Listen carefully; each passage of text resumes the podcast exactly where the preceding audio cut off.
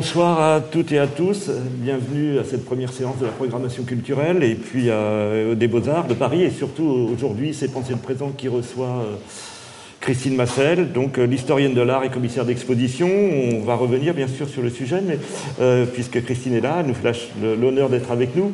Mais la semaine prochaine, je voulais juste annoncer que ce sera à 17h. C'est une heure un peu différente. Pourquoi? Parce que c'est juste avant le vernissage de Léonard Antounès, euh, ce vernissage qui sera dans la chapelle des Beaux-Arts et euh, que nous faisons en lien avec le euh, Festival d'automne. Et donc c'est Thierry Levier qui nous a quittés puisqu'il est devenu directeur de, l'école de, Monaco, mais qui fait en ce moment la jonction. Donc il sera à 17h la semaine prochaine.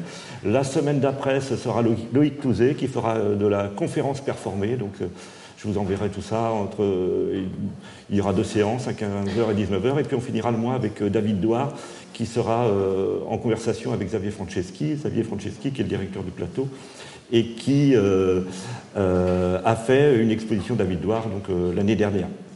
Donc, alors là, je reviens évidemment sur notre invité, qui est Christine Massel, je remercie d'avoir accepté d'être avec nous ce soir, qui est donc. alors là, il faut que je lise, hein, parce que on, se demande même si euh, Christine Massel n'a pas tous les diplômes, peut-être même, comme le faisait remarquer hier un ami, le permis A, c'est-à-dire le permis poids lourd. Mais en tout cas, Christine Massel est un poids lourd de l'histoire de l'art et du commissariat d'exposition. Elle est euh, conservatrice. moins de 65 kilos. Elle est conservatrice générale du patrimoine, responsable du service création contemporaine et prospective au sein du Musée national d'art moderne du Centre Pompidou. Alors là, ensuite, la liste est très très longue parce que parmi ces très nombreux commissariats d'exposition, il y en a plus d'une cinquantaine, hein, et j'en ai certainement oublié. Euh, elles ont circulé de Shanghai à Philadelphie, elles sont passées par Dublin, Munich, Malaga, Bilbao, Montréal, Venise. On peut citer des expositions euh, remarquables, monographiques, comme celle de Philippe Parreno, Gabriel Roscoe, Sophie Kahl, Damien Ortega, Rebecca, Rebecca Horn, Fabrice Hibert, une très belle exposition euh, France-Ouest qu'on n'avait pas l'habitude de voir en France. Et puis il y a bien sûr des quantités d'expositions euh, euh, collectives, hein, qui ne sont donc pas des expositions monographiques, puisque moi, on reviendra sur le sujet, mais les premières expositions que j'ai vues de Christine Mattel étaient des expositions collectives. Donc les plus récentes, vous les connaissez, c'est celle qui a fait... qui était au centre Pompidou, donc elles font l'attraction. Euh, et puis Global Resistance, qui était une exposition qui avait eu lieu l'année précédente. Euh, donc toutes les deux au centre Pompidou, mais la plus remarquée et remarquable, hein, celle qu'on on a beaucoup retenue, qui a fait aussi beaucoup pour la notoriété de, Christine Massel, euh, pour le public qui la connaissait moins, c'est celle de la Biennale d'art de Venise, dont le titre était Arte Viva Arte en 2017. Elle rassemblait déjà, bon, on y reviendra, mais elle rassemblait plus de 120 artistes. Alors, mon idée, c'était d'essayer de comprendre euh, ce qu'il y avait euh, dans la tête de Christine Massel. Donc, euh, on ne va pas faire un parcours chronologique, on va revenir sur certains points. Mais d'abord, je voulais quand même remonter le temps parce que, et comprendre ce qui avait euh, euh, motivé votre parcours d'exception. Euh, vous avez été une lycéenne scientifique, vous avez eu le bac C, hein, qui était donc mathématiques et physique, puis vous avez choisi les études littéraires, les classes de Cagne et d'Hippocagne, puis l'école du Louvre, puis l'université, et enfin l'école nationale du patrimoine, où vous avez été major. Alors, ce que j'aurais voulu comprendre déjà, c'est qu'est-ce qui avait guidé votre parcours vers la création contemporaine à partir d'un profil qui était plutôt scientifique? En fait, j'avais pas vraiment un profil scientifique. Enfin, si, j'étais pas mauvaise dans les sciences euh, au lycée, mais c'est pas exactement ce que j'appellerais un, profil scientifique, quoique ça m'a donné peut-être une particularité dans ma manière d'étudier l'histoire de l'art. Euh, non, le, vrai, la vraie épiphanie, en fait, c'est plutôt euh, grâce à mon environnement familial, le fait que j'ai été à l'inauguration, enfin à l'ouverture du centre Pompidou en 77, où là, ça a vraiment été un tilt dans ma tête, où je me suis toujours euh, rappelé de l'art contemporain. Voilà, je me rappelais de d'une salle d'ailleurs spécifiquement, et j'avais, quand j'ai eu la chance de rencontrer Pierre Restani, qui était aussi mon voisin euh, dans, à Montparnasse, rue Campagne Première, la rue où habitait euh, aussi euh, Duchamp ou Yves Klein.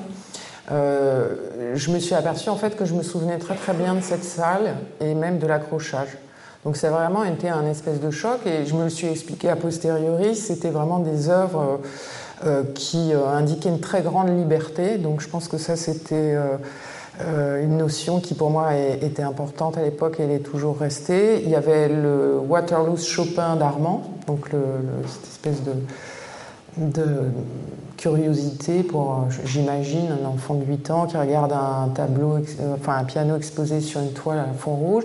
Et à côté, je m'en souviens encore très bien, mais là ça s'explique plus facilement, un couple nu, moulé en plâtre, avec un homme penché sur une femme contre le mur. C'était un, un John De Andrea. Et puis il y avait aussi la, maison de Ben. Donc tout ce contexte euh, qui était assez subversif et euh, qui indiquait une liberté, c'est un truc qui avait tilté pour moi. Et ensuite j'ai revu en Suisse une exposition de tinguelistes et une rétrospective hein, quand j'avais une dizaine d'années. Et là encore, je m'en souviens extrêmement bien. Il y a vraiment cette idée de l'expérience d'une œuvre qu'on pouvait activer. Donc euh, on, pouvait monter sur un vélo et dessiner. On pouvait euh, activer des ballons euh, dans une installation. Enfin, voilà, c'est à la fois cette interactivité, ce côté assez joyeux, en fait, que, mhm. ça reflétait pour moi.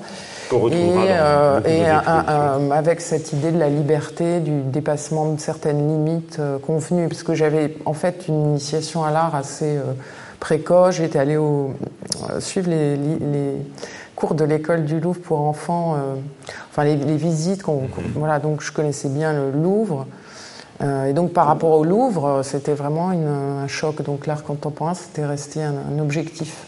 Et moi, je me demandais aussi pourquoi vous aviez choisi de, passer le concours de l'école du patrimoine, qui est un concours extrêmement difficile, euh, et parce que vous saviez que vous alliez euh, travailler dans un milieu qui, que moi je juge en tout cas assez conservateur, où le patriarcat domine, et c'était pas vous saviez que ça, allait être non, difficile mais Je ne l'avais pas planifié, en fait. C'est de la faute de Laurent Lebon, qui est maintenant le président du Centre Pompidou, en fait, qui m'a... Euh, moi, j'étais dans une optique euh, qui était plutôt un peu l'inverse, qui était de ne pas travailler. J'étais dans une optique qui était à la fois d'étudier l'art et la littérature, la philosophie. Donc, je ne me voyais pas... Euh, passer à une vie professionnelle.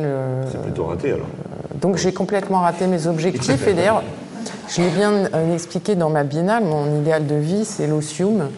C'est euh, donc euh, l'étude, mais dans une version, on va dire, de concentration et de, voilà, de pas forcément de, rentrer dans une réalisation concrète, de s'éloigner du, monde, de l'agitation du monde, du négociation.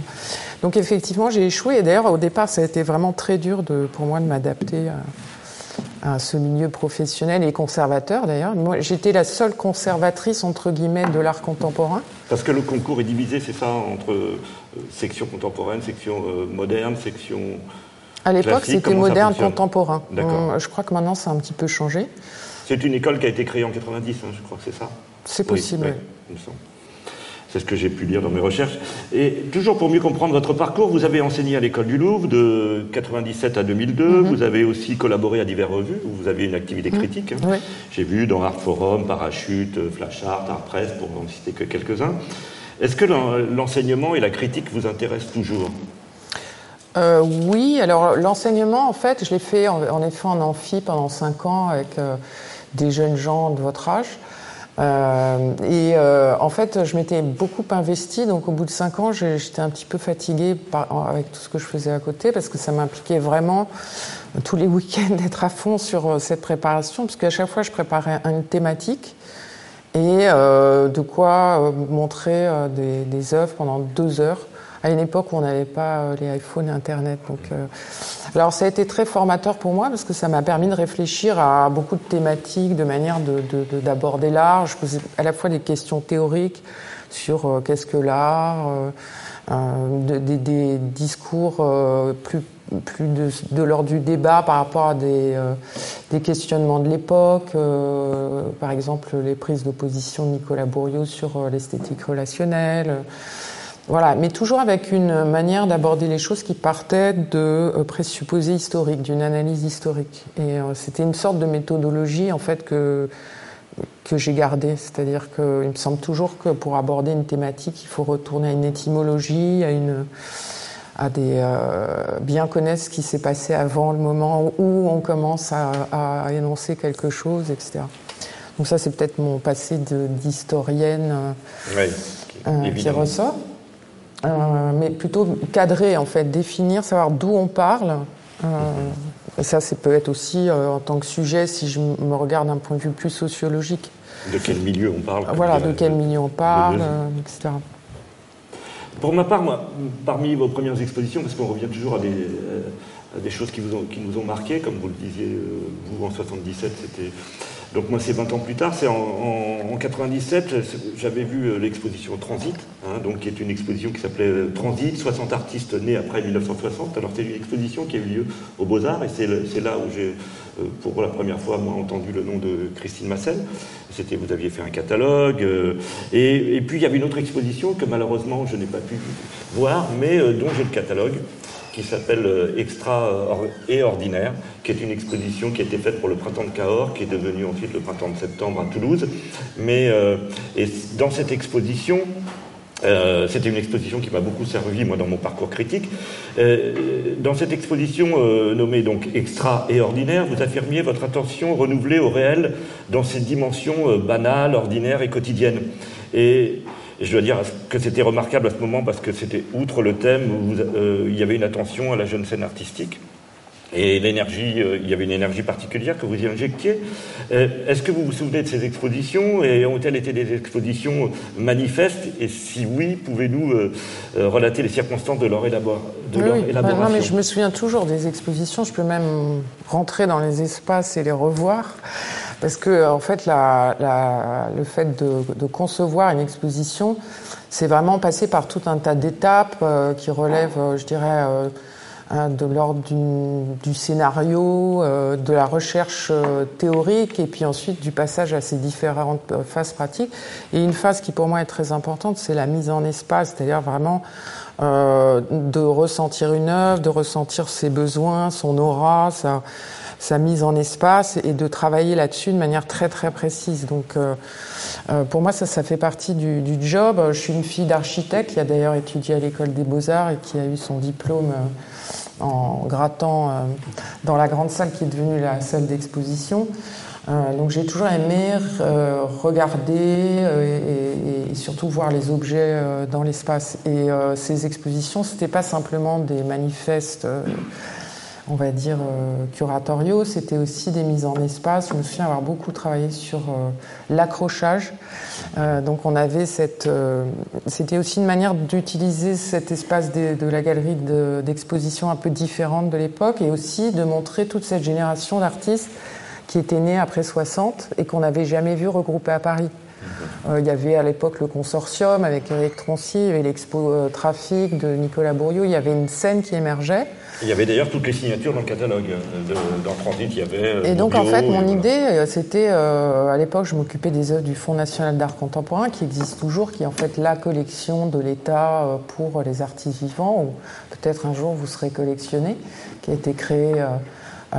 Sous le Second Empire et qui aujourd'hui enfin, relève du Centre national des arts plastiques. Et donc cette collection, en fait, elle reflète l'époque. Donc moi, ce que je voulais, c'était justement refléter euh, mon époque, qui était euh, bah, celle de la fin euh, des, années 80, années 90, où on avait grandi toute cette génération que j'ai invitée dans le catalogue. donc il y avait Nicolas Bourriot, Sully Chaubrist qui venait d'arriver à Paris, Paul Ardenne, Philippe Vergne, essentiellement des hommes d'ailleurs. Euh, et donc, euh, dans un milieu qui était assez euh, peu, enfin qui n'était pas très large à l'époque, il faut quand même se rendre compte que c'était le début de ce genre de commissaire freelance. Moi, j'étais un peu une exception puisque j'étais le corps des conservateurs du patrimoine, où je suis restée d'ailleurs. Et donc, on était une nouvelle génération née dans les années 60, fin 60. Et, je n'ai euh, pas terminé ce que je voulais dire. Mais, mais, je sais plus ce que je, voulais vous dire, justement. Enfin, toujours est-il qu'effectivement, ces deux expos, c'était, c'était pas vraiment des manifestes, c'était l'expression d'une, génération qui tout d'un coup était visible à Paris. Et un autre aspect que j'avais développé euh, dans ces deux expositions, c'était vraiment l'aspect euh, que j'appellerais festif. Alors, je sais pas si c'est très pertinent, mais l'idée, c'était vraiment qu'on à cette époque-là, en tout cas, il y avait vraiment un esprit un peu de communauté artistique, la manière de, de se rencontrer avec un milieu beaucoup plus réduit qu'aujourd'hui, moins de galeries, moins de de mondanité, on va dire, et plus de relations comme ça assez directes et simples.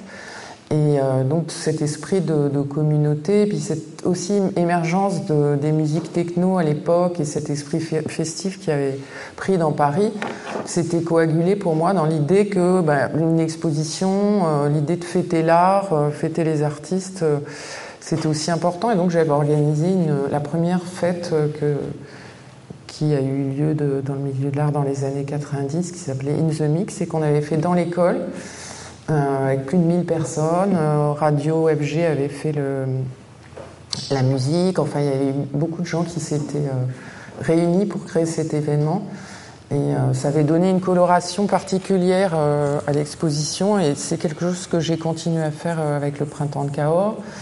Aussi avec cette idée de plus envahir la ville, Mhm. Puisque euh, j'avais dépassé la question de la photo, de l'image, en y ajoutant celle d'un art euh, qui était euh, activable dans l'espace public, mais aussi l'idée que les artistes n'étaient pas invités juste pour présenter une œuvre, mais qu'ils étaient là pour réagir au lieu. Et donc certains avaient deux, voire trois pièces dans l'exposition. Donc ça, c'était aussi une chose importante pour moi de vraiment faire un travail qui était approfondi, d'échange avec les artistes et pas juste choisir une pièce.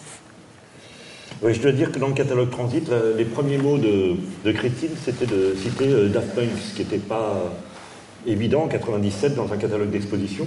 Mais voilà, ça donne, une, idée de, l'esprit.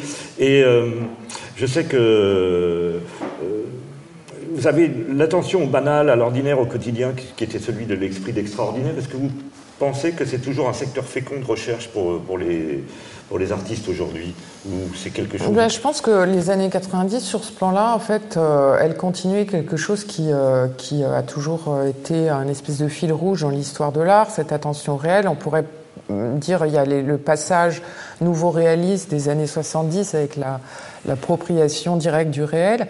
Et puis dans les années 90, il y a cette espèce de réactivation de, d'une esthétique du banal dont euh, Warhol était un peu le chantre, mais le chantre assez génial. Et ce qui était un peu problématique justement dans ces années-là, c'est que finalement l'art collait tellement au réel dans sa représentation directe que finalement on se demandait en quoi euh, il y avait art. Quoi. Il y avait toute cette question autour de qui est dépassée aujourd'hui, je crois, euh, autour des questions du rapport au documentaire. Euh, est-ce qu'on est là face à une œuvre d'art ou juste à une photographie qui rend compte du réel? Il y avait aussi la question qui a émergé à la Documenta de Kassel de, de, de en 2002, qui était euh, est-ce que le, une œuvre de type documentaire est une œuvre d'art? Enfin, il y, il y, avait une espèce d'opposition entre un art on va dire, euh, qui était plus autonome, qui, était un art aussi plus lié au marché, de l'autre côté, euh, un art de plus en plus préoccupé par le réel, avec des, des notions euh, parfois politiques, et qui avait une esthétique de plus en plus tournée vers le documentaire. Voilà, ça, ça caractérisait vraiment cette époque, et c'est pour ça que j'avais voulu euh, adresser cette question et aussi adresser une question, mais finalement, est-ce que l'art, qu'est-ce, il apporte des suppléments réels forcément De quelle nature euh, euh, sont-elles et sont-ils, pardon, et, et quelle est cette espèce d'inframince parfois entre le, le pur document et l'œuvre d'art de, de, style documentaire? D'ailleurs, c'est peut-être une question aussi que, que, qui n'a pas fini d'être posée par rapport à l'utilisation de l'image par beaucoup. C'est aussi cette attention banale à l'ordinaire qui a, qui a, créé votre complicité avec euh, Raymond Hins, là, dont on peut voir les, euh, les images de vos premières bah. Raymond Hins, en fait, euh, oui, c'est une complicité ancienne. D'abord, c'était mon voisin, toujours à Montparnasse. Donc, il y avait trois personnages importants dans ce quartier. Il y avait Pierre Rastani, rue Campagne Première, et deux personnages importants que sont euh, Marc Dachy, l'historien d'art, que je vous enjoins à lire, hein, qui, a fait donc euh, euh, ce journal du, dadaïsme, qui est un, ouvrage central pour comprendre l'art du XXe siècle, et puis Raymond Hins, qui était son voisin, et qui bon, est connu enfin, par beaucoup, hein, donc je ne vais peut-être pas en parler ici, mais c'est vrai que Raymond Hins, pour moi, ça a été un peu un grand-père dans l'art, un ami, voilà, quelqu'un que j'ai beaucoup fréquenté, et qui était aussi une espèce de modèle d'un artiste extrêmement érudit, qui est aujourd'hui peut-être en voie de disparition. Donc il y avait bon, qu'il y avait une, sorte d'être au monde qui était quasi pathologique, hein, parce que c'était une espèce de euh, d'oiseau de nuit euh, qui, se levait euh, tard, qui dormait peu, qui lisait, qui mangeait, qui parlait en continuation. Donc c'est une espèce de personnage qu'on rencontre plus aujourd'hui. Enfin, disons que dans le milieu de l'art, c'est vrai que ces espèces de personnalités hors du commun, sont moins visibles. J'ai l'impression qu'il y a une espèce d'homogénéisation du, milieu artistique. Et donc, euh, Raymond, ça fait partie des quelques personnes qui étaient encore vivantes de cette époque.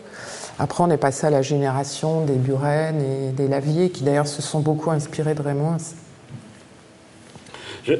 donc, euh, je voulais revenir sur cette. Donc, j'ai fait cette exposition. Oui. ah oui, alors ça, c'est amusant.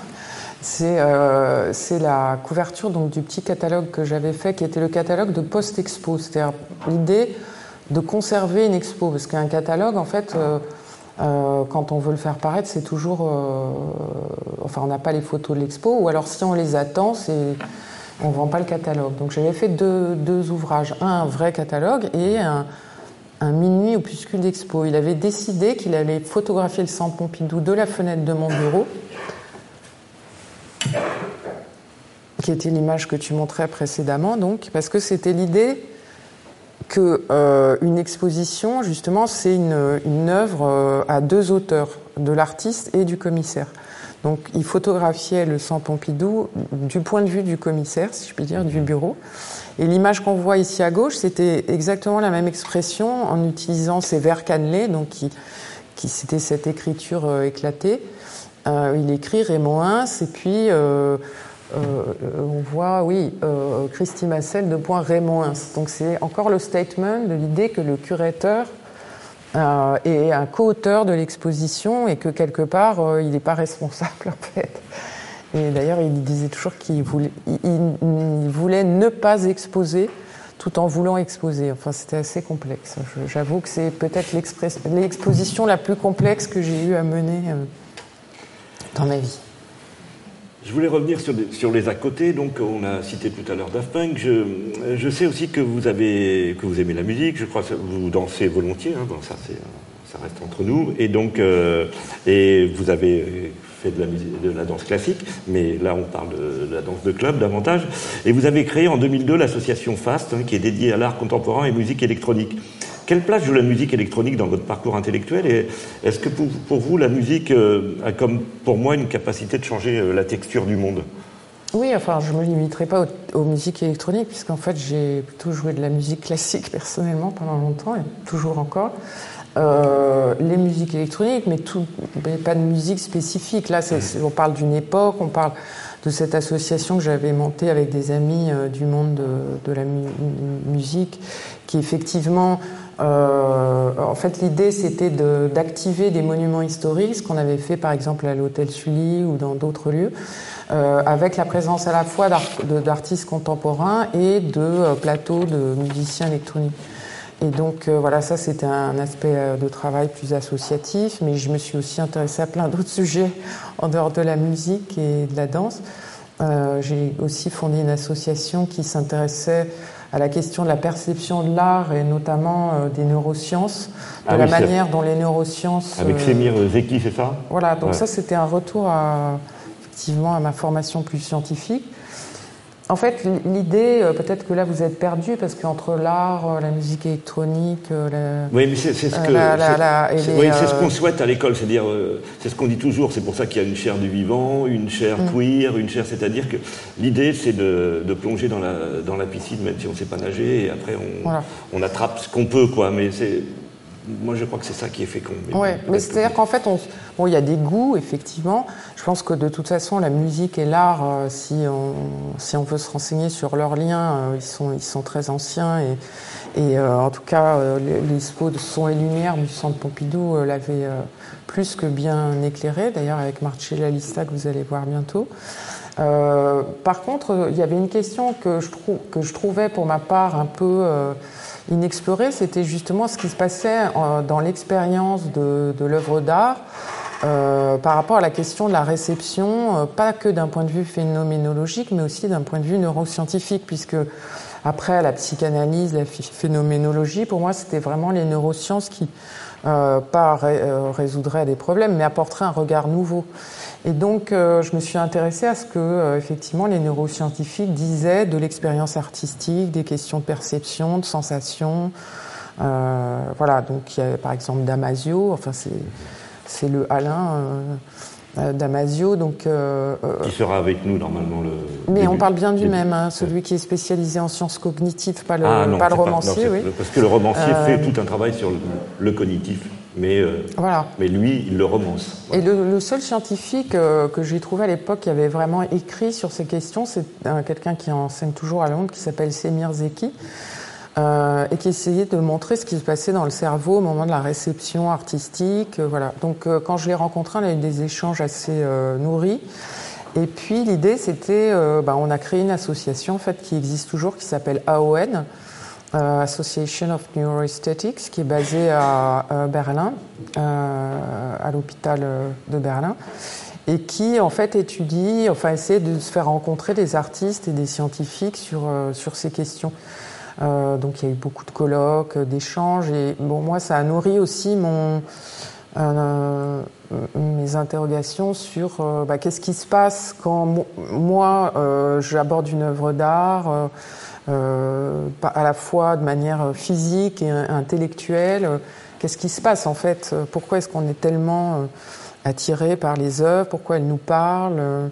Alors que ce sont des objets en fait euh, complètement, comment dire, qui ressortent pas de quelque chose de reconnaissable. C'est un petit peu ça qu'il disait Semir Zeki, c'est que à la fois le cerveau cherche à reconnaître des formes et qu'en même temps, ce qui nous attire dans l'art, c'est le fait qu'on est surpris, quoi. Donc on n'est pas dans un, euh, une manière de raisonner, d'être dans le rapport au monde évidente. Mhm. Donc on va être interloqué, on va dire mais qu'est-ce que c'est que cette chose? Que se passe-t-il? Voilà, et c'est ce moment-là, en fait, qui euh, est au cœur de ma vie, dont j'avais envie de comprendre plus les, tenants et les aboutissants. Et je peux vous dire en fait que je n'ai pas compris grand-chose à la fin. J'ai lu beaucoup de textes extrêmement intéressants, mais euh, les sciences cognitives, euh, aujourd'hui, nous disent beaucoup de choses sur euh, les phénomènes de perception euh, optique, notamment, qui été la partie la plus développée par les scientifiques, sur ce qu'est la conscience, sur tous ces aspects-là. Mais, mais finalement, cette expérience de l'art, ça reste quelque chose qui, qui est encore assez mystérieux pour moi. On, va revenir bien sûr euh, sur les expositions, mais ce que, je voulais dans un premier temps, c'est d'essayer de comprendre comment vous, fonctionnez, parce que euh, y a donc on a parlé des neurosciences, on a parlé de, votre rapport à la musique, mais il y a aussi votre rapport à la danse. Vous avez fait une très belle, une très belle, belle exposition qui s'appelle Danser sa vie, hein, d'abord qui est qui est très généreuse dans sa proposition, puisqu'on a une belle déclaration d'amour à la fois à la vie et, à la danse. Euh, vous avez une exposition sur l'art, sur l'architecture et le design euh, des années 80 à nos jours à, Munich. Euh, voilà, donc tous ces domaines, vous, vous les brassez, vous, vous, avez, souhaitez une sorte de radar qui rassemble Non, je souhaite rien du tout en fait. c'est une manière, en fait, peut-être un appétit un peu gargantuesque euh, mais euh, bon, j'ai étudié à Saint-Maur-des-Fossés, c'est là où euh, Rabelais a écrit Gargantua. Donc c'est peut-être pour ça que finalement j'ai cette manière d'être au monde, hein, mais je crois qu'on choisit pas à la fois dans, dans, dans, son désir de connaître, d'appréhender le monde. Pour moi, l'art, ça, ça se relie à tellement d'autres champs d'études que finalement c'est presque un point de vue idéal en fait pour traverser tous ces centres d'intérêt, un point de convergence. Et il y a des choses qui, on a vu tous ces éléments, mais est-ce qu'il y a d'autres choses qui vous animent en dehors de ce qu'on a cité et qui nourrissent J'imagine qu'il y a la philosophie, qu'il y a vous, comme tout le monde, vous piochez un peu dans l'anthropologie, un peu partout euh, bah, Il y a toutes les questions en fait qui m'ont intéressé. D'ailleurs là, je vais, je vais sortir une euh, anthologie des une vingtaine de textes que j'ai choisis euh, dans les 20-30 dernières années de la critique internationale sur les questions de mondialisation, globalisation, de ce que ça voulait dire par rapport aux modernités, euh, par rapport au point de vue eurocentré, par rapport euh, à la question de la colonialité, des colonialités. On en a beaucoup parlé euh, ces dernières années et en fait on n'a pas sous les yeux les textes d'origine puisqu'ils sont tous en anglais ou en espagnol. Donc en fait j'ai voulu déjà relire tout, ce qui était extrêmement intéressant parce que finalement, à part quelques nuances, tous ces écrits se recoupaient. Ce qui m'a surpris, c'est que, effectivement, dans le milieu de l'art contemporain, on a été euh, très rapidement euh, conscient de tout ça dès le début des années 2000.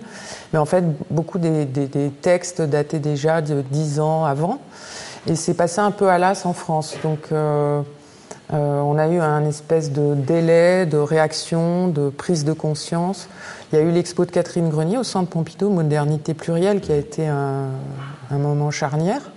En tout cas, je parle là du, Musée national d'art moderne. Ils avaient tout décroché pour refaire un accrochage, dans le, ce qui est très rare. Et puis cette idée, en fait, c'est bah, finalement qui écrit l'histoire de l'art euh, C'est la même question qu'on se pose par rapport aux artistes euh, dites artistes femmes.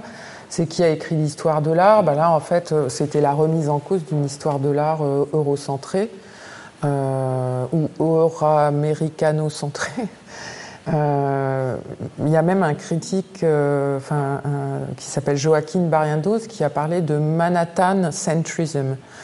Et euh, c'était une manière de dire qu'en fait, même si on, dans, la modernité, enfin, dans les modernités, on critiquait la notion de centre, mhm. finalement, le centre, il était toujours à Manhattan pour la reconnaissance. Donc il y avait cette espèce de paradoxe que je voulais plus approfondir, qui était d'un côté tous ces écrivains euh, qui ont euh, constitué le socle des, des, des études euh, postcoloniales de Stuart Hall à, euh, Achille Membe, etc., qui étaient lus par des commissaires d'expo qui traduisaient ces problématiques dans des analyses du monde de l'art qui étaient forcément critiques de la modernité hégémonique occidentale. Euh, ça, c'était la version, on va dire, euh, postcoloniale. Et puis, il y avait aussi la version post-communiste, c'est-à-dire qu'en 89, quand euh, tout d'un coup le mur est tombé, on s'est rendu compte, en fait, qu'on a... on connaissait absolument pas ce qui s'était passé derrière le rideau de fer. D'ailleurs, c'est pour ça que j'ai fait une expo qui s'appelait Les promesses du passé en, avec Johanna Mitkowska. et, et que on appelait l'Europe de l'Est ou l'ancienne Europe de l'Est, euh, une partie de, l'Europe, mais sans jamais penser euh, à euh, l'idée d'une ancienne Europe de l'Ouest. Parce que comme on parlait, on parlait du point de vue de l'Europe de l'Ouest, et puis d'un point de vue qui se sentait supérieur à l'ancienne Europe de l'Est, il y avait cette espèce de déséquilibre très important. Donc j'ai voulu revenir en fait sur ces deux fractures que j'avais euh, déjà explorées dans le réaccrochage du musée qui s'appelait Une histoire. Et l'anthologie va être publiée que maintenant parce qu'il faut toujours trouver les moyens de ses rêves. Donc ça a pris un petit peu de temps. Donc, euh, toujours avant d'aller un peu plus loin dans les expositions, vous, êtes aussi une théoricienne, donc on l'a dit, vous avez écrit beaucoup, mais vous avez publié un essai sur le temps. Hein, donc euh, là, je vais essayer de retrouver l'image, mais je retrouverai tout à l'heure. Je ne suis pas une terroricienne. Hein. J'utilise des outils qui peuvent être parfois des, euh, euh, des réflexions qui ne sont pas forcément des théories, d'ailleurs, qui sont peut-être plus des, euh, des philosophies, qui ne sont pas forcément des théories au sens. Et qu'est-ce qui vous tenait au cœur dans ce... Voilà, il est là. Qu'est-ce qui vous tenait au cœur dans ce concept de temps, ou plutôt dans, dans, les art... dans le, le rapport que les que les artistes entretiennent euh, avec mm. le temps? Il y avait plusieurs choses. Bon, le temps pris, c'était une façon de, pratiquer l'osium dont je vous ai parlé. Donc l'échec euh, de ma vie de pouvoir vivre l'osium, c'était de prendre trois euh, mois pour justement écrire un livre en résidence à la Villa Arson. le temps pris donc sur bah, cette, cette, temporalité qui semble être linéaire. D'autre part, c'était une interrogation plus profonde, c'est-à-dire que quand vous êtes commissaire d'exposition et, vous n'êtes pas historien d'art et euh, conservateur du patrimoine, vous n'avez peut-être pas la même sensibilité à une chose importante qui est que euh, une œuvre d'art euh, doit être conservée pour se transmettre. Bon, évidemment, on peut la publier dans un catalogue et la rendre mythique. Hein, on connaît des exemples, mais l'idée, c'est quand même de lutter contre la disparition. Donc, il y a vraiment quelque chose de profondément humain, je dirais, dans le, euh, le fait d'essayer de, effectivement, de résister à la, à la ruine. Donc euh, c'est presque métaphysique. Et puis, d'autre part, de, de, transmettre, en fait, puisque l'idée, ça va être de, de, non pas seulement de construire une histoire de un récit, mais de transmettre des objets qui soient matériels ou plus matériels. Donc ça, c'est au cœur de la pratique euh, de l'historien euh, et euh, du conservateur du patrimoine, qui est un peu différent du curateur, comme on dit.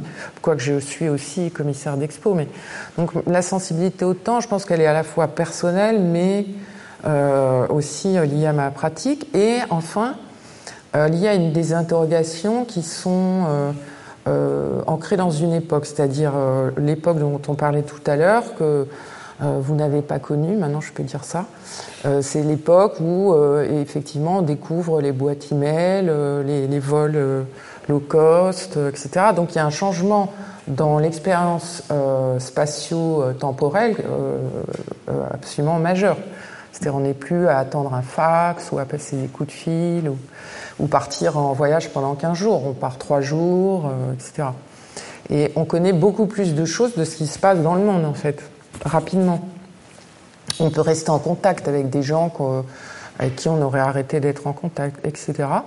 Donc ça, ça, change complètement l'expérience, euh, pas, simplement dans le monde de l'art, mais euh, ça, ça modifie. Euh. Et puis, il y a aussi une chose importante que je remarque à cette époque-là aussi, et qui d'ailleurs avait été annoncée par Daniel Buren d'une certaine façon, parce qu'il avait dit que le temps, c'était la seule le seul médium, si je puis dire, qui n'était pas utilisé par les artistes, qui s'était essentiellement concentré, euh, concentré d'ailleurs lui en partie, sur des problèmes spatiaux. Et que le temps, c'était plutôt euh, un, ça pouvait être un médium, ça pouvait être aussi cette idée d'employer un, un, élément d'une équation qui est plus celle du théâtre ou de la danse, donc d'un art de l'éphémère qui se déroule dans le temps, et que ça pouvait être aussi un, élément euh, d'une œuvre d'art plastique. Et les artistes qui, ont, qui sont intéressés à ces questions, en premier lieu, c'était Pareno, c'était Pierre Joseph, c'était ce groupe d'artistes euh, que, que, que, donc, que je regardais à l'époque, d'où euh, l'œuvre de Pierre Huyghe en couverture. Et, Vous pouvez rappeler, Christine, que c'est sur la simèse ah oui, ben, oui, en fait, c'est un grattage donc de toutes les, les cimaises avec les différentes couleurs des murs. donc au bout d'un certain temps, on a cette espèce de cratère. Euh, donc euh, c'est une sculpture en fait qui peut, refaire. Et euh, ce cratère, en fait, c'est la superposition de ces événements, de ces expositions, qui est condensée en fait dans une sorte de sculpture mémorielle. Donc il y a la question de la trace, de l'empreinte. Il, y a presque une sensation du temps euh, écoulé. Mhm. Et après, euh, ce que j'ai voulu faire dans cet euh, ouvrage, c'était un peu de, de condenser, parce que souvent les artistes parlent du temps, mais on ne sait pas de quel temps ils parlent, on ne sait pas s'ils parlent d'un temps vécu, d'un temps phénoménologique ou d'un temps qui est plus le temps, par exemple, envisagé par les scientifiques à un moment où on était dans ces espèces d'interrogations si un modèle scientifique allait enfin pouvoir euh, faire se rejoindre euh, la relativité d'Einstein et euh, la physique quantique. Hein. C'était quand Stephen Hawking annonçait qu'il allait trouver la résolution de l'équation. Pour résumer, c'était donc le temps de la relativité d'Einstein et Newton, Einstein et le quanta où la, la donnée temps donc n'existe plus. Donc c'était quelque chose d'assez surprenant de dire à un moment, et c'est Carlo Rovelli et que je vous enjoins à, lire, euh, l'auteur italien essaie de bien résumer ces questions dans, son livre sur le temps. C'est qu'au niveau quantique, en fait, la, variable temps euh, n'existe plus. Donc ce qui a fait dire à beaucoup de gens, mais le temps n'existe pas. Non, c'est pas vrai, il n'existe plus au niveau quantique. Et donc... Euh, ce qui fait qu'un objet peut être à, plusieurs endroits au même moment. Oui, c'est surtout qu'on ne sait pas exactement où il est. Mhm. Voilà. Et donc, euh, euh, euh, à ce moment-là, l'idée, c'était de... Stephen Hawking disait, je vais réussir à rejoindre les deux théories. Donc c'était un moment fascinant, en fait. C'est-à-dire que on allait en fait découvrir une espèce de troisième théorie, il y en a eu plusieurs d'ailleurs, la loop théorie, la string theory, etc., qui allait unifier ces modèles de perception du temps. Et ça, c'est quelque chose qui intéressait aussi plusieurs artistes. Il y avait euh, Pareno, euh, Loris Gréau. Et ce que je trouve intéressant, c'est que pour autant, il lisait ces scientifiques, mais après, ce qu'il faisait de ces lectures, c'était quelque chose qui avait rien à voir, en fait, avec euh, euh la science dure, mais qui était plutôt une fictionnalisation de ces questions. Et euh, donc dans ce livre, j'ai essayé de finalement de, mettre en lumière comment les artistes intégraient la notion de temps dans leur œuvre, à la fois comme matériau, euh, mais aussi comme sujet et selon ces différentes perspectives que je viens de. Enfin là, je viens d'en décrire qu'une, mais euh, que je décris dans le livre. Là, on va revenir à l'exposition. alors, je voudrais citer le philosophe Emmanuel Ecoccia, qui est qui à la fois a fait l'expérience de l'exposition, parce qu'on lui avait demandé de faire une exposition pour Cartier, et lui, il dit que l'exposition produit une forme de connaissance qui repose sur des hypothèses différentes que celles que nous avons l'habitude de mettre en jeu lorsque nous apprenons, euh, grâce aux disciplines traditionnelles, philosophie, littérature, sciences, etc. Il dit que l'exposition fait du savoir quelque chose qui est généré non seulement par la manipulation des mots et du langage, mais aussi par le résultat de la manipulation de la matière. Qu'est-ce que vous pensez, vous, de cette assertion bah Oui, ça, décrit, ça décrit bien les faits, en fait, là. Hein. Mais euh, les expositions ne se ressemblent pas. Euh, donc, euh, en fait, après, en dehors de cette description, en fait, mmh. de, cette forme, de ce médium, il y a une quantité de typologies d'expositions. Il y a des expositions sans curateur et sans commissaire, que les artistes réalisent tout seuls. Euh, d'ailleurs, la notion de commissaire, euh, je dois, revenir un peu là-dessus parce que euh, à la fin des années 80, c'était pas du tout une notion. Le, commissaire n'était pas autant mis en avant que maintenant que c'est devenu un peu un truc très visible. On était plutôt un peu derrière les artistes. Et il y a eu ce retournement en fait où maintenant tout est un peu curaté. Mm-hmm. Il y a des expos de tout et n'importe quoi. Euh, donc parfois ça produit pas du tout de connaissances, contrairement à la définition euh, que vous énoncez. Euh, donc moi je crois qu'après il faut vraiment rentrer dans, les détails pour énoncer ces typologies. Par rapport à, l'énoncé de Kochia, je pourrais dire que des expositions comme Danser sa vie, où elles font l'abstraction, répondent effectivement à, cette, à ce postulat.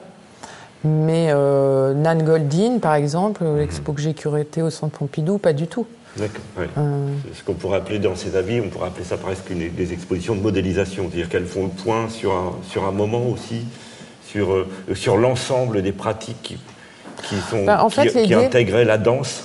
L'idée, elle était née en 2005 quand je faisais l'expo dionysiaque, parce que j'avais, en fait, évidemment, pour cette question du rapport de l'apollinien au dionysiaque qui est au centre de, de la naissance de la tragédie de Nietzsche, euh, euh, repris euh, la lecture de Nietzsche et une des activités les plus dionysiaques, donc vous savez le dieu grec qui n'est pas que Bacchus, hein, c'est pas que le dieu du vin, Dionysos c'est un dieu qui a des visages multiples et insaisissables et qui par moment fait qu'il y a un espèce de déchaînement des pulsions euh, les plus, à la fois les plus joyeuses et les plus sombres. Il y a toujours ces deux aspects. Et donc dans le, pardon, dans le, dans ces recherches euh, que je faisais à l'époque, ces lectures, il y avait toujours, euh, et surtout chez Nietzsche, l'idée que la danse était vraiment ce moment purement dionysiaque, donc Il parlait même du saut, du moment où on, touche la terre et on, s'élève vers le ciel. Et c'est un des textes qui ont beaucoup influencé les artistes modernes, pas seulement les danseurs d'ailleurs. Et c'est pour ça que je me suis interrogée sur ce moment où finalement des peintres, mais aussi des danseurs euh, euh, lisent ces textes, donc Isadora Duncan, qui donne son, nom, son titre à l'exposition dans ses habits.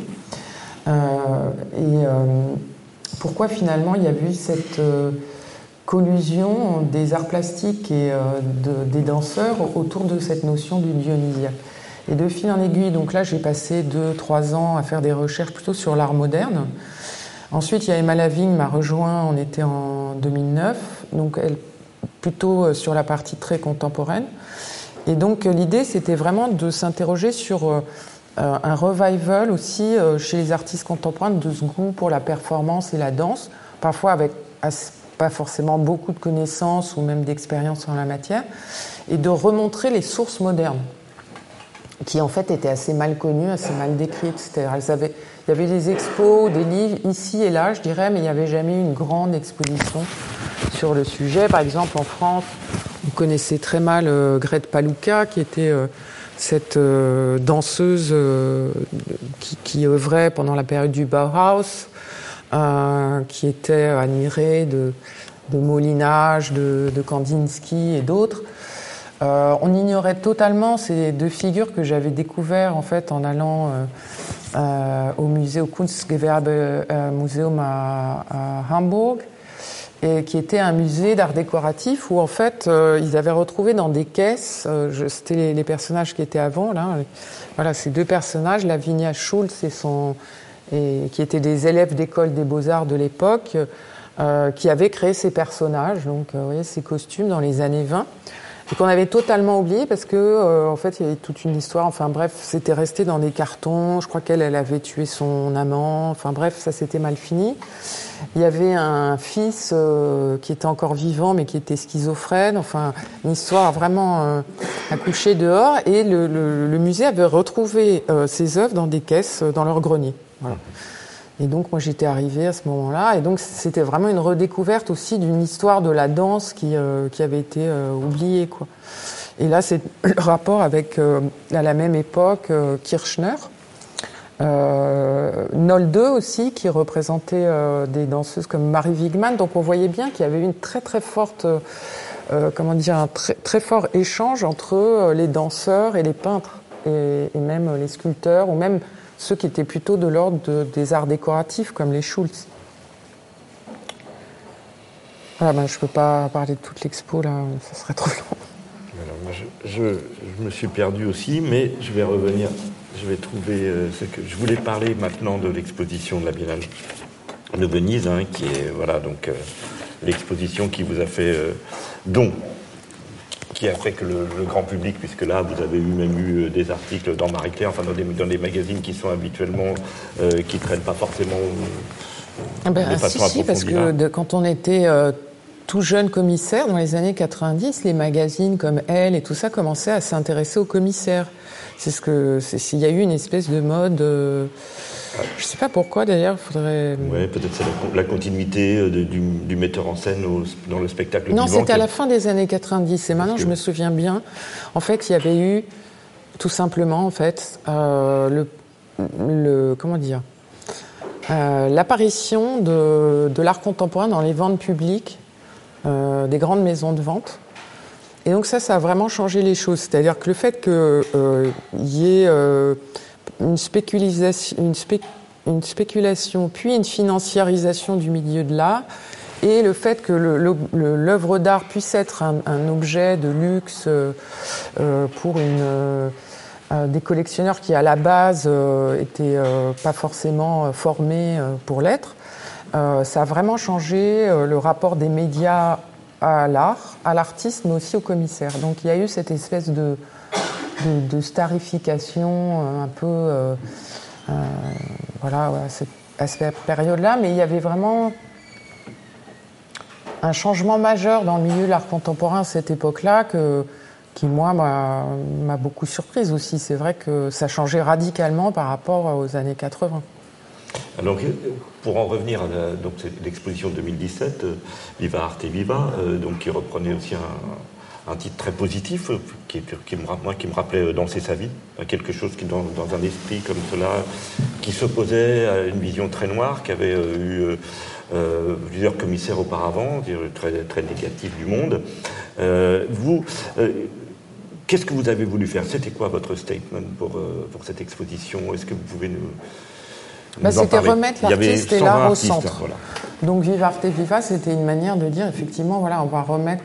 Parce que souvent le problème des expositions avec des commissaires, justement, outre ceux d'histoire de l'art, c'est surtout dans les biennales, c'est que soit il y a un thème qui euh, finalement va chapeauter euh, toute la biennale et on va chercher les artistes qui rentrent dans le thème euh, ou demander aux artistes de faire des œuvres qui résonnent avec ça. Donc par exemple, quand Okui avait demandé à Isaac Julien de, jouer Marx, c'était une commande parce qu'il avait décidé de mettre Marx au centre de son expo. Moi, mon idée, c'était un peu l'inverse, c'est-à-dire vraiment de laisser la place à l'artiste et à l'œuvre. Et par ailleurs, pour ceux qui l'ont regardé un peu finement, il y avait presque un cheminement cosmologique dans l'exposition. C'est-à-dire que dans le pavillon central, il y avait au centre l'artiste avec le studio qui était aussi la métaphore de, l'univers intérieur de l'artiste. Ensuite, il y avait un autre chapitre qui, s'appelait, j'avais appelé ça des pavillons exprès. C'était aussi un, un, peu humoristique par rapport à la question des pavillons nationaux.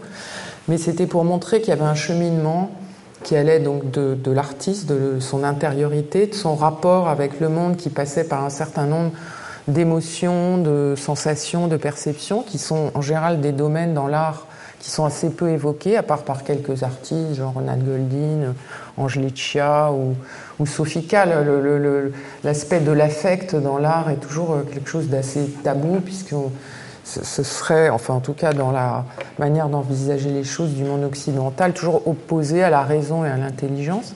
Il faudrait dominer donc cette partie, alors que c'est quand même aussi un vecteur essentiel dans la pratique de l'artiste et de celui du récepteur. Et puis après, quand on arrivait à l'arsenal, en fait, c'était comme un espèce de cheminement qui s'élargissait euh, de la question du commun, du collectif, où à partir du moment où on sort de soi, on se met en rapport avec euh, l'autre, et donc, il y avait une réflexion aussi anthropologique par rapport à la question du point de vue. Donc, c'est pour ça que j'avais mis Rachid Harin et Juan Donnet qui, euh, posaient la question du point de vue par rapport à, la doxa de l'art euh, occidentalo-centré ou à la question de, euh, du rapport aux populations indigènes. Ensuite, on allait dans euh, le pavillon de la Terre qui posait des questions de rapport écologique, euh, etc. Puis il y avait cette progression qui allait de plus en plus vers l'or de soi. Ce, ce, qui serait le sens estimologique du mot grec extasis, hors de soi, l'état où on est hors de soi, qui peut être à la fois une transe, par exemple grâce à la musique, mais une extase qui peut passer par le, rapport à la couleur, donc il y avait ce pavillon des couleurs, qui pouvait être en rapport avec la sexualité, avec Eros, il y a le pavillon Dionysaque. Et on arrivait petit à petit à des œuvres euh, qui euh, adressaient des questions de plus en plus, on va dire, abstraites ou métaphysiques, euh, domaine qui lui aussi était un peu un pas un déni, mais en tout cas un, impensé dans l'art comme la, sphère euh, de l'affect ou des émotions, euh, alors qu'aujourd'hui c'est revenu en force dans la philosophie. Euh, donc cette spéculation métaphysique était un petit peu honnie et qu'on voyait en fait dans énormément de travaux d'artistes. Donc mon idée c'était justement d'inviter les artistes et qu'ils soient placés, si je puis dire, dans cette espèce de, de cheminement, parce que l'idée aussi c'était que moi j'étais un peu las des biennales où on voit des artistes les uns après les autres sans qu'il y ait aucun rapport. Et voilà, c'est peut-être mon défaut de, commissaire d'expo, justement, de vouloir un peu, euh, pas ordonner, mais en tout cas créer un voyage pour euh, aussi le spectateur. Et puis, je dirais un peu le lieu idéal pour chaque artiste. Euh, donc il n'y avait pas un, une thématique, il n'y avait pas que la célébration de l'art et de la remise au centre de l'artiste, il y avait aussi toute euh, euh, ces, récits, ces enchevêtrements qui allaient vraiment, qui regroupait en fait presque tous mes centres d'intérêt qu'on peut lire en creux, peut-être comme un autoportrait, mais qui sont euh, des, domaines qui relèvent du politique, comme de la philosophie, enfin de, des domaines qui ont rapport à la fois à l'être qu'est un commissaire et à, tout ce qui peut intéresser un artiste. Voilà, donc c'était peut-être un peu ambitieux comme, comme projet, mais en tout cas, les artistes en ont été heureux, les visiteurs aussi, puisqu'on n'a jamais eu autant de visiteurs à la Biennale. J'avais aussi beaucoup voulu euh, m'adresser au public, ça c'est peut-être aussi une de mes autres obsessions, c'est-à-dire que euh, pour moi l'exposition c'est pas quelque chose qu'on jette à la face du public sans, sans penser à lui, à la fois par rapport aux conditions de réception d'une œuvre. Je dirais même que la lumière, enfin toutes ces choses-là sont importantes pour moi. Le discours ou pas d'ailleurs qu'on choisit d'y mettre. Mais aussi euh, le, rapport, je dirais presque personnel qu'on peut avoir avec euh, les récepteurs d'une exposition. Donc j'avais fait ces tavola aperta euh, qui étaient euh, des repas en fait qu'on prenait euh, avec les artistes et les gens qui s'inscrivaient, qui venaient manger. On discutait avec les artistes. Tout ça a été mis sur sur YouTube. Et c'était aussi une autre plateforme pour les artistes pour pouvoir s'exprimer, puisque j'avais, je proposé de faire ça une, une, une, vidéo par jour avant l'ouverture de, de, la biennale et aussi après. Donc ça a vraiment enrichi en fait tous les outils pour la réception de ce que voulait dire l'artiste, en dehors de l'œuvre et du catalogue qui finalement disparaissent après une biennale. Donc aujourd'hui, ben, vous avez un catalogue avec pas forcément l'image de l'œuvre qui y était. Vous pouvez euh, voir la visite Google. Et puis, en fait, si vous voulez vraiment euh, plonger dans l'univers d'un artiste, il y a ces euh, éléments qui, qui restent, pour le coup, très accessibles et surtout gratuits. La question de la gratuité, pour moi, c'est une chose très importante. Là, par exemple, les Tavola Aperta, j'avais vraiment négocié que euh, c'était inclus dans le prix du billet, on n'allait pas payer en plus. Et je pense que, enfin, c'est une question complexe, que ça, c'est pas des décisions qui appartiennent aux commissaires, mais par exemple, au Centre Pompidou, la gratuité, c'était une notion fondamentale qu'avait introduite Pontus Sutton en 77, bon, qui a pas forcément pu tenir mais qui, je pense, est centrale euh, pour plusieurs raisons. Bon, d'une part en France, parce que les musées contrairement aux, à d'autres pays, euh, sont des musées publics, donc c'est le bien public qui résulte de la Révolution française, euh, de, euh, de, du fait que ce patrimoine est devenu le patrimoine de tous les citoyens, euh, qui euh, donc est payé avec les impôts du citoyen. C'est vraiment une situation euh, très particulière qui n'existe pas aux États-Unis, par exemple. Euh, et donc pour moi, euh, la gratuité, en fait, euh, c'est quelque chose que je pense dans un rapport effectivement euh, républicain et démocratique au musée tel qu'il il existe euh, en France, mais qui euh, est face à la problématique de l'équilibre budgétaire. Voilà. Mais idéalement, euh, je pense que c'est quelque chose de très important que justement euh, le citoyen puisse accéder à son patrimoine en fait sans avoir besoin euh, de payer ou de repayer. Et cette financiarisation qu'on a évoqué tout à l'heure, elle n'est pas un enjeu très fort à Venise? Il y avait des pressions fortes ou c'est difficile de rester indépendant? C'est plus difficile de rester indépendant sur ce type d'événement que sur d'autres expositions que vous avez menées ou Pour moi, ça n'a pas été, mais effectivement, il y a énormément de pression, euh, énormément de pression. Euh, moi, je suis un peu, comme vous le dites, euh, parfois en retrait, c'est-à-dire que je, je, pense, je pense qu'on est là aussi oui, on a à tenir cette, une, on a une, cette conversation une avec position. Christine parce qu'elle, mmh. parce qu'elle, je dis toujours qu'elle est en retrait, et moi j'avais, j'étais déjà, déjà très inquiet à l'idée de la recevoir, parce que je me disais, les choses vont peut-être mal se passer, parce que Christine Massel ne joue pas justement le, le jeu de, de la star telle qu'elle s'est mise en place. C'est une figure qui est beaucoup plus en retrait, beaucoup plus dans, dans le travail, et qu'on voit euh, relativement peu. Voilà. J'ai parlé de l'article de. pas d'accord. Voilà. Euh, que, que voilà, je, je, vois beaucoup de choses, mais effectivement, je suis assez occupée parce que je travaille beaucoup, donc peut-être qu'on me voit moins dans les mondanités ou dans les ces choses-là où on voit les gens justement, parce que mon, mon but c'est pas justement effectivement de me montrer, mais plutôt de, bah, de continuer à faire ces choses qui me maintiennent en appétit. Mais c'est peut-être des lieux où on subit beaucoup de pression, c'est peut-être aussi pour cela que vous êtes un peu, vous mettez un peu parfois, enfin moi j'ai eu l'impression que vous étiez en retrait, mais oui, non, mais c'est évident qu'il y a énormément de demandes, comment on pourrait dire, de requêtes. Voilà, donc euh, effectivement, c'est.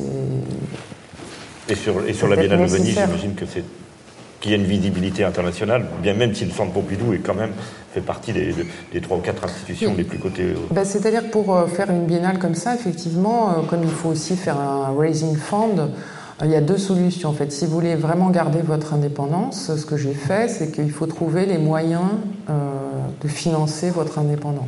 Vous pouvez pas choisir euh, des artistes dont vous savez qu'ils vont avoir euh, les financements qu'il faut. Donc, si vous voulez aller chercher des artistes qui ne sont pas les artistes, euh, voilà, ce qu'on appelle les usual suspects, pour résumer, eh bien, il va falloir aller trouver les moyens, effectivement, puisqu'il faut produire, réaliser cet énorme événement. Je, Quelque chose euh, à ajouter sur vos futurs projets, euh, Christine Je sais que vous préparez l'exposition Giorgio Griffa. D'abord, il y a l'exposition Elles sont, elles, font la fraction qui, part. Guggenheim euh, de Bilbao, là, pour ceux qui ne l'auraient pas vu à Paris, mais je pense que ça a été quand même un peu le cas. Euh, C'était une, exposition qui a eu beaucoup de succès, je crois. Oui, et qui a, qui a, trois catalogues, un en espagnol, donc avec Bilbao, un anglais qui est produit par Samson Hudson, donc ça a permis une bonne diffusion internationale.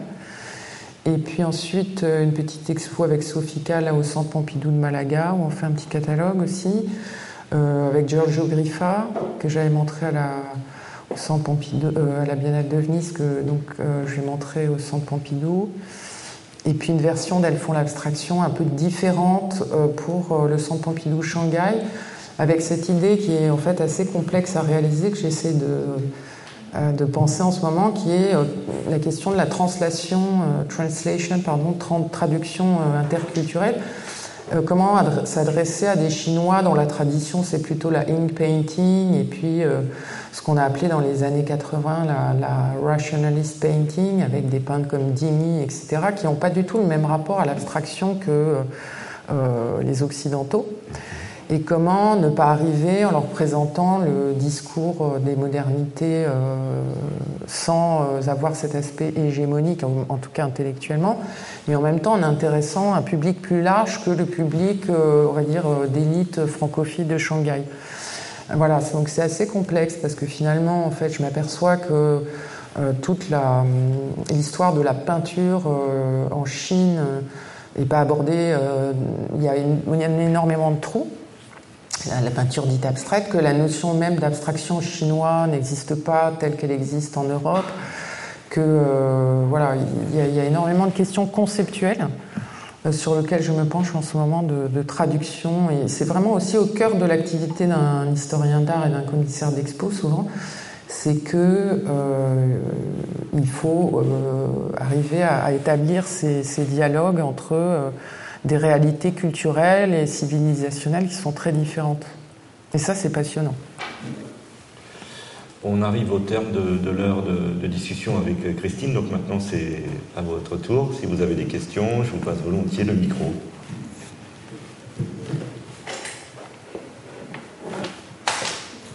Ah, il y a. Moi j'ai un micro. Du coup j'ai deux micros.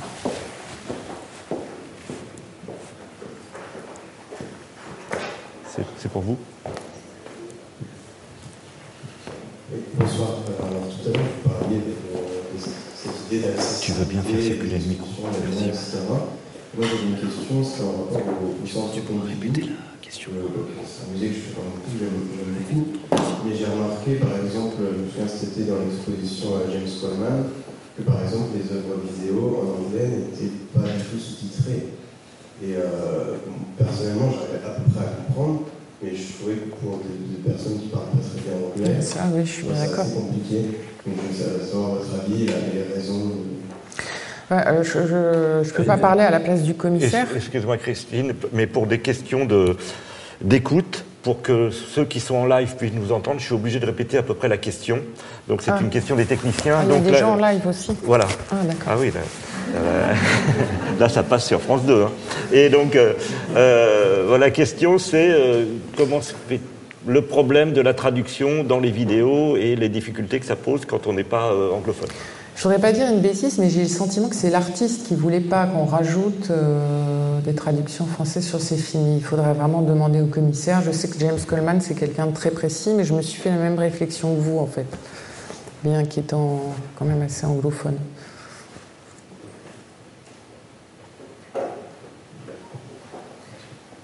Tout n'est pas toujours parfait dans le meilleur des mondes. Hein. Nostra culpa.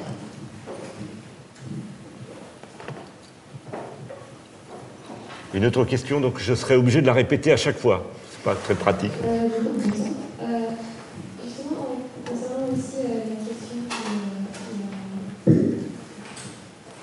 sur l'exposition à Thomas que je vous d'ailleurs, je posais la question de la longueur de l'exposition, Est-ce que c'est une question que, qui travaille un peu de comment garder l'attention du spectateur, de pas trop bombarder avec zéro oui, oui, non, mais j'avais conscience, c'était une exposition qui demandait un effort euh, physique, perceptuel et intellectuel assez euh, immense. Mais en fait, le, problème, si vous voulez, c'était que si je réduisais trop le propos, en fait, ça devenait plus euh, une histoire. Donc, je me suis dit, bah, il va y avoir des gens qui vont zapper peut-être une salle ou deux, où ils vont faire beaucoup, bien le début, puis ils vont aller vite à la fin. Et, euh, soit ils reviendront, soit ils reviendront pas. En fait, c'est pas grave. Euh, c'est vrai qu'on s'est habitué. Moi, je me souviens qu'il y avait une expo au Grand Palais que j'avais adoré d'ailleurs, de Jean Clair qui s'appelait euh, La Roca, où il y avait 1000 numéros. Et je crois que j'avais dû y passer, oui, enfin trois heures et être revenu. Donc c'est vrai qu'on a l'habitude maintenant de consommer les choses plus vite. Les expos, enfin tout en fait. Euh, mais j'étais bien consciente de ça. Alors j'ai essayé justement pour répondre à votre question euh, de mettre pas mal de bancs. Je ne sais pas si vous l'avez remarqué. Euh, parce que moi-même je fatigue aussi rapidement dans les expos. Puis quand on fait des interviews, c'est toujours plus agréable d'avoir un petit banc quelque part ou pour les personnes âgées. Enfin voilà, être vraiment concerné par ça. Après, d'aménager des rythmes scénographiques très différents de manière à ce que il n'y a pas d'ennui, en fait, d'effet de répétition. Bon, puis après, c'est vrai qu'il y, avait peut-être un peu trop, quoi. Mais après, à la fin, on pouvait aller tout droit vers la sortie. Enfin, en tout cas, j'ai fait attention à une chose aussi, mais c'est vrai qu'on l'a supprimé. En fait, j'avais euh, laissé des espèces de petites portes ouvertes, je ne sais pas si vous avez remarqué, pour faire des raccourcis. Parce que je trouve ça horrible d'être coincé dans un parcours d'expo et d'être au bord de l'étouffement s'il y a beaucoup de visiteurs. Mais euh, comme les visiteurs, en fait, finalement, sont beaucoup plus, excusez-moi, mais moutonniers que je ne le pensais, eh bien, finalement, en fait, il a fallu remettre euh, des, petites barrières sur les petites portes parce que, en fait, les gens se perdaient. Donc, j'ai raté mon coup, là. L'idée, c'était d'avoir la, version courte et la version longue et de pouvoir euh, prendre des raccourcis, quoi, pour sortir plus vite. Mais en même temps, euh, ça pose une question que je trouve euh, sur laquelle on n'a pas répondu, qui est la question du billet euh, qu'on pourrait faire en deux épisodes. Hmm. C'est-à-dire, on pourrait dire, voilà, vous avez un billet, ça fait deux accès, quoi. vous pouvez revenir. C'est vrai que c'est un peu frustrant de devoir repayer un billet parce qu'on n'a pas eu le temps de finir. Parce que des fois, on vient une heure. voilà. Après, la réponse qu'on m'a faite quand j'ai posé cette question, c'est prenez le pass du centre Pompidou. Donc, donc, mademoiselle, prenez le pass du centre Pompidou. Réduit, bien sûr. Euh, J'avais une question, c'est comment, en tant que commissaire, aujourd'hui, vous allez à la rencontre des artistes Comment vous entendez parler des pratiques et qui est-ce que vous choisissez de, convoquer pour une exposition? Donc, comment Christine Massel va à la rencontre des artistes et, voilà. J'ai choisi de les convoquer. Non, je convoque personne, rassurez-vous. Euh, j'essaie d'avoir de, le regard ouvert. Il y a des périodes où je suis plus de temps pour aller fouiner, d'autres moins. Enfin, c'est très euh, inégal. C'est vrai qu'aujourd'hui, on a l'habitude de voir plus les choses dans les galeries. Moi, pendant un certain temps, j'allais beaucoup euh, voir des ateliers. par exemple, ici, j'allais tout le temps voir les post-diplômes. Là, on a des beaux ateliers ouverts si Christine mais est on disponible. plus. Jeudi, vendredi et samedi. Voilà, on m'invite plus. Non, non, mais je vais faire des visites personnelles. Parce que, non, mais c'est important. C'est-à-dire que je trouvais que c'était important d'aller voir, si j'allais voir 10 artistes, je prenais vraiment une matinée ou plus pour euh, rencontrer chacun. Sinon, c'est juste pour passer dans un. Ben, ce qu'on peut demander, c'est à vos responsables d'atelier, puisque le mail de Christine. Mais est je l'ai demandé à des précédents directeurs, euh, donc j'espère qu'ils vont exaucer mon vœu de me réinviter. Euh, j'allais aussi au. Euh, voir euh, les, jeunes artistes du, pavillon du Palais de Tokyo. Enfin, en tout cas, à Paris, j'allais voir ces lieux qui, d'ailleurs, pour certains ont disparu. Bon, maintenant, il y a d'autres lieux comme Push, Manifesto. Après, euh, je fréquente pas mal de, jeunes gens qui me donnent des informations, mais c'est vrai que je, je vais pas. mon métier, c'est pas d'aller voir les artistes de 25 ans à l'école des beaux-arts, quoi. Je, vous donne quand même un peu de temps pour pour vous épanouir. Euh, voilà, je, pense que même d'ailleurs il y a eu un, excès de jeunisme ou de, de, carriérisme ou de rencontre de toutes ces notions qui fait qu'il y a à la fois la pression pour les artistes pour trouver une galerie, euh, rentrer dans le milieu professionnel, etc. Chose qu'on ne discutait pas il y a 20-30 ans, hein, mais qui est devenue important maintenant dans les écoles d'art, et à juste titre d'ailleurs, mais qui peuvent aussi euh, à la fois mettre une pression sur quelque chose qui doit suivre son processus de maturation. Hein. On n'est pas forcément devenu artiste euh, prêt à montrer son œuvre en sortant de l'école des beaux-arts ou même deux ou trois ans après. Donc c'est vraiment complexe cette chose de la, euh, de la, rencontre de l'artiste. Forcément, on rencontre l'artiste euh, quand il est en train d'exposer ses œuvres. Donc c'est ce moment en fait un peu compliqué où on sort d'une école où euh, on cherche les moyens de sa, vie ou de sa survie dans certains cas. Et euh, on, montre. Et après, on attend que de voir des gens comme les commissaires qui viennent.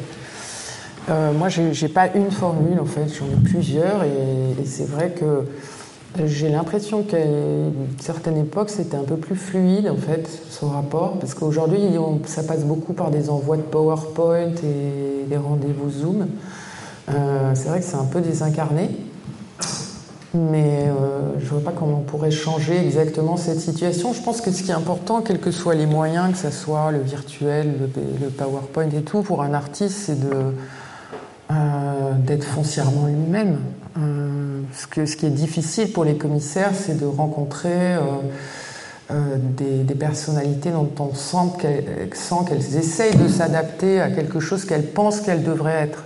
Je pense qu'un artiste, il faut qu'il fasse exactement le contraire. Enfin, je vous le souhaite.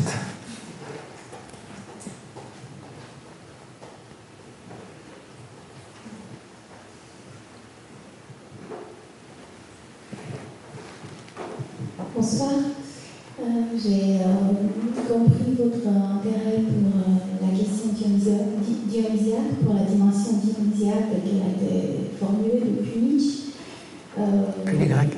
Depuis les Grecs, oui, et par la relecture de, de Nietzsche. Euh, j'ai compris le propos, le lien avec l'exposition dans sa vie. Euh, ma question n'en est pas une vraiment. Euh, en fait, j'ai un énorme regret d'avoir raté l'exposition de Médiac, parce que je n'étais pas en France à ce moment-là. Et donc, je voudrais savoir si vous pouvez euh, développer en quelques minutes un petit peu plus euh, euh, le propos de cette exposition-là, qui était liée pour le coup à l'art contemporain et pas à l'art moderne. Comment ça s'est posé cette question du Dionysiaque par rapport au contemporain?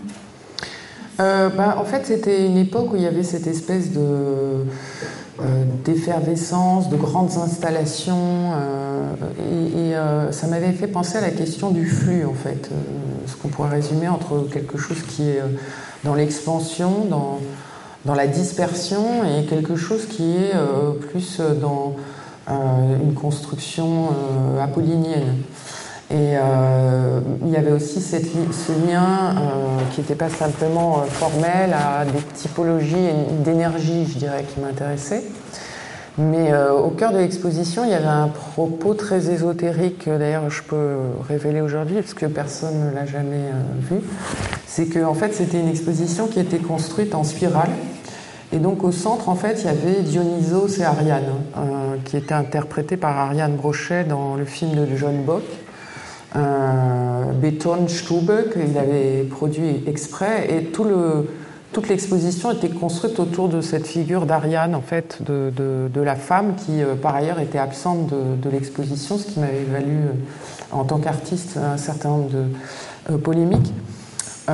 et qui était dû au fait que les deux artistes femmes que j'avais invitées, ça aussi je ne l'ai pas dit parce que je voulais pas les mettre en, porte-à-faux, mais deux artistes donc je ne citerai pas, une euh, qui, était, euh, qui avait des problèmes de, psychiques n'avait pas pu participer, et une autre qui n'avait pas pu faire de production à cette époque-là. Bref, donc toute cette exposition, en fait, elle était construite autour de cette figure de Dionysos et, d'Ariane, et donc à la fin de cette exposition, on avait effectivement l'œuvre de Kendall Gears avec cette femme qui était magnifiée dans sa sexualité d'ailleurs. Euh, qui était un hommage à, Picabia. Et euh, quand on, faisait le, cheminement, en fait, qui était un peu comme une spirale, on, partait d'une version, on va dire, dionysiaque, euh, beaucoup plus exotérique, et on, progressait dans cette exposition un peu comme ça. Donc je pense que peut-être je l'avais mal expliqué à l'époque, mais c'était aussi une, trajectoire plus, comment dire, Hmm. Ce n'est pas simplement une expo d'art contemporain, de, grandes installations. Et le catalogue, si vous le retrouvez, euh, est parcouru de toutes euh, ces, réflexions euh, tirées aussi, bien sûr, de, Nietzsche, mais d'autres auteurs sur cette analyse du rapport entre l'apollinien et le, le dionysiaque.